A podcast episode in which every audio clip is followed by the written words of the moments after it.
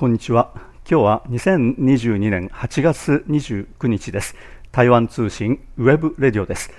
台湾の今の姿をお伝えするウェブラジオパーソナリティは早田です。さて今回は日本の中国人社会と題してジャーナリストの中島恵さんにお話を伺います。私たちのウェブラジオの名前は台湾通信ですが台湾から中国大陸を含めた、まあ、いわゆる中国全体を見るというのは、まあ、一つの視点として面白いのではないかと考えています、まあ、日本とも中国大陸とも異なる角度から思わぬ発見が可能になります。また台湾を理解する上で中国大陸の要素は切り離すことができません。というわけで台湾通信 webradio としては、まあ、これまで台湾に来ている中国大陸からの留学生ミャンマーからのいわゆる華僑留学生などに話を聞いてきましたが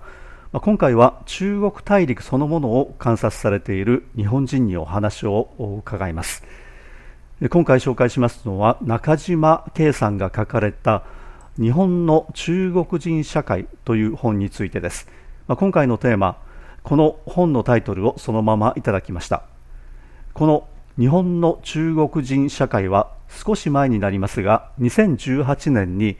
日本経済新聞出版社から出版された本です。日本には100万人と言われる中国大陸からやってきた人たちが暮らしています。しかしこうした人たちの実態は日本人からなかなか見えにくいところがあるのではないでしょうか、まあ、言葉の問題というのもありますが彼らが一つの完結したコミュニティを形成しているということもあります。また近年日本で強まっている中国への反感嫌悪感がこの人たちに対する理解を拒絶しているという面もあるのではないかと考えています。日本に住む中国人についてはまこれまで特殊な人たちを取り上げた著作や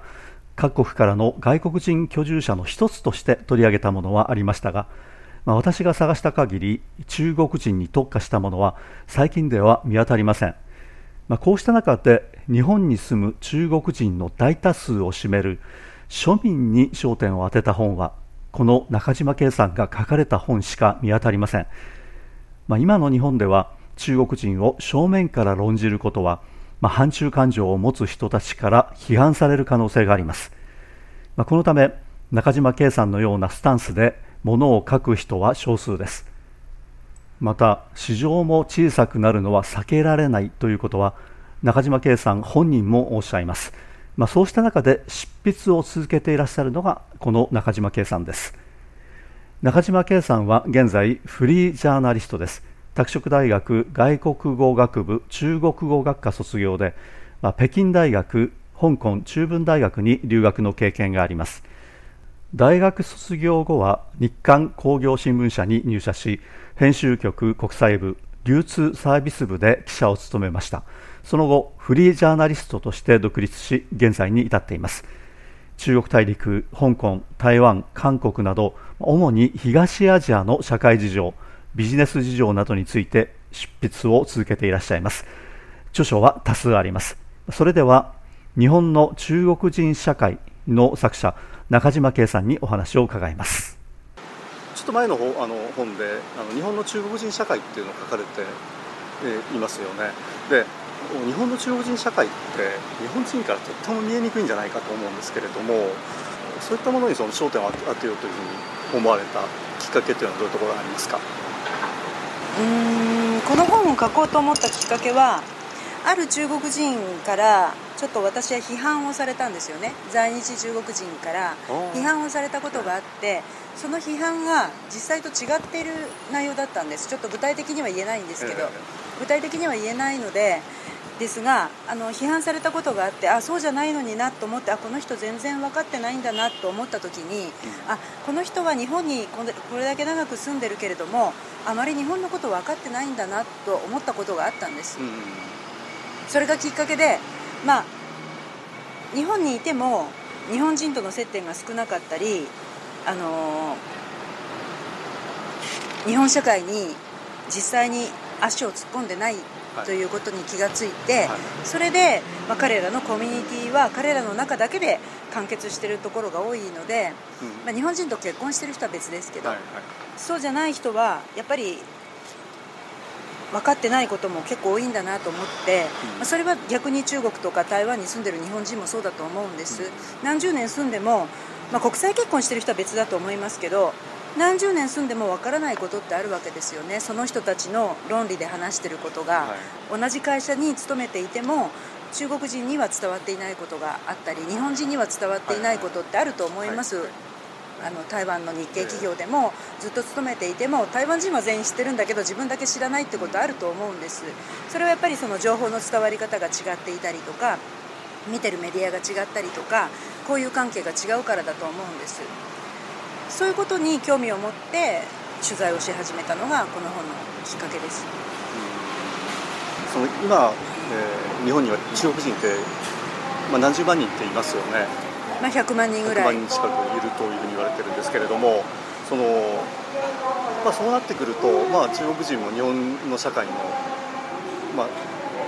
その一つのメンバーの一つじゃないですか。でそれをその日本人っていうのがあの理解するのが非常に難しいっていうのは中国人のコミュニ先ほどおっしゃったように中国人のコミュニティの中で完結する部分って非常に大きいですよね。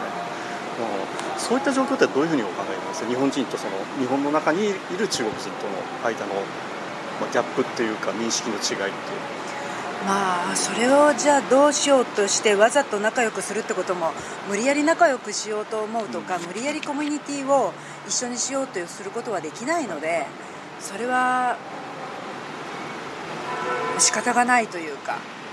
仕方がない面もあると思います。ただただそういう中国人のコミュニティが存在するんだってことはある程度は同じ国で生きていく上である程度は意識してあこういう人たちがいるんだということは認識するした方がいいと思いますけどだからといって無理やり仲良くしようとかということはできないのでそれはそれぞれじゃないかと思います。じゃあそれぞれの中でじゃああの相手が何をしているのかっていうのを、まあ、例えば日本人としてもその中国日本の中の中国人社会っていうのを、まあ、理解する必要はあると、ね、そうですね、うん。まあ、そういったあのことで、まあ、一つこの、えー、この本を書かれたというそうですね。まあ、典型的なのがあの埼玉県川口市の芝園団地ですけど、はい、あそこのように典型的にそこの中に芝園団地の中に中国人社会が確実に存在するということが分かってても、はいはい、まあ、無理やり仲良くすることはできないわけですよね。ああ同じ団地に住んでるからといって、日本人同士だって隣近所の人と仲良くしてくださいっていうことは強制することはできないので、うん、それと同じで同じ団地に住む中国人が多いからといって絶対仲良くしなければいけないというわけではないんですが同じ空間で生きている以上あこういう人たちがいるんだとか、まあ、そういうことはあの認識する必要はあるとは思うんですけど。そういったその人たちが、まあ、何を考えているのかどういうふうな生活習慣を持っているのかというのを知らないということになると、まあ、排斥したりというようなあの非常にこの対立したりというような状況が生まれてくると思うんですね。でそういった意味ではそのお互いに理解するっていうのはやっぱり非常に重要なことですよね。そうですね、うん、あの仲良くするかどうかとかは別としてもそうですね、はい、知る必要があると。そうですね。で今そういったその知るということに関しては日本人の中でも、まあ、あまりこの認識が進んでいないように思いますよねそうですね、うん、やっぱり日本人の対中国に対する認識が20年か30年遅れてるのと同じように、うん、日本に住んでる中国人に対する認識も20年か30年前で日本人の意識は止まっているので、うん、中国人がこれだけお金持ちになっても、コンビニで働いてる中国人は今ものすごく少ないのに、うん、コンビニで働いてる人でしょっていう認識を持ったり中華料理店とかマッサージ屋さんにいる人でしょっていう認識をいまだに持っているのはそれは認識がアップデートしていない証拠であったり全く接点を持っていなかったり全く何の関心も持っていない証拠だと思うんです。でも実際は大手銀行にも大手商社にも大手メーカーにも中国人はいるし今実際日本に住んでる中国人で多いのは2 3 0代の若い女の子なんですけどでも認識としてはやっぱり中華料理とかマッサージっていう認識が非常に強いのでそこで思考が止まっていて、まあ、同じ空間で一緒に生きてる人たちであるっていう認識を持っていない人が日本の大多数の人だという感じがします、まあ、それはでも日本の中国人社会は中国の縮図なので中国に対する認識が2 3 0年前で止まってるから日本にいる中国人に対する認識だけがアップデートするはずがないと思いますから同じことだと思います。なるほど。この2年余りですけれどもこのコロナで流れは止まってると思うんですけれどもそのあれだけ経済的に発展して、まあ、チャンスも多いはずの多くなっているはずの中国からなぜ中国人が日本にやってくるんでしょう？これはもう現在もまだ実は続いている。でコロナが収束して往来が比較的自由になった時にまたそれがあの再開するという可能性はあると思うんですけれどもこれなぜだと思いますそれは留学生とかですか？留学生それからまあ働きに来る人あるいはその例えば偽装結婚。もうまだあると思うんですけど。偽装結婚はいやもうほとんどないと思います。ほとんどないですはいほとんどないと思います、うんまあ、留学生も、まあ、中国で大学に行けないから日本に来るとか、あるいは日本の日本じゃなきゃ勉強できない分野があるとか、まあ、アメリカに行けなかったから日本に来るとか、まあ、いろんな理由があると思いますけど全て中国が発展してるからといって全てが中国でできるかというとそうではないからそれが中国でできないことであったりあるいは中国の中で思い通りにならなかったから来るっていうのは自然な流れだと思います。日本だけじゃなくてアメリカでも他の国にも行ってると思いますので日本だけに来てるわけじゃないと思いますよね。その中国がいくら経済発展をしたとしてもそれに乗れない人たちってやはりいると、ね、そうですね。はい、うん、あるいは乗れあるいは自ら乗るつもりがない、中国の大学入試とか興味がない、だから最初からあ日本の美術大学に行きたいとか音楽大学に行きたいとか、まあ、そういうあの中国ではできない学問であったりとかあまあ、そういう理由もありますけどね、はい、そのビジネスつまり働きに来るということに関してはどうですか？働きに来るということも、まあ、中国ね今すごく就職難ですから、えー、就職難、うん、はい、就職難なので、まあ、日本だと、まあ、日本語を即席で勉強して、まあ、中国は英語教育は充実しているので、まあ、中国で大学出たら大体英語はある程度できる、うん、そして、まあ、即席で日本語を勉強して日本の企業に就職したいという、まあ、それは文系だったらお給料は日本の方がまだいいので。あ文系だったら、うん、なので、まあ、そういう理由で選択肢の一つとして日本で働くっていうのはあると思います。なるほど。まあ、そうしたその海外に行きたいという中国人、まあまああのまあ、日本だけではなくて、えーまあ、アメリカ、ヨーロッパいろんなところに行くと思うんですけれどもそうした中でやはりあの中国人にとってのその日本の魅力っていうのはやはりあると思いますか？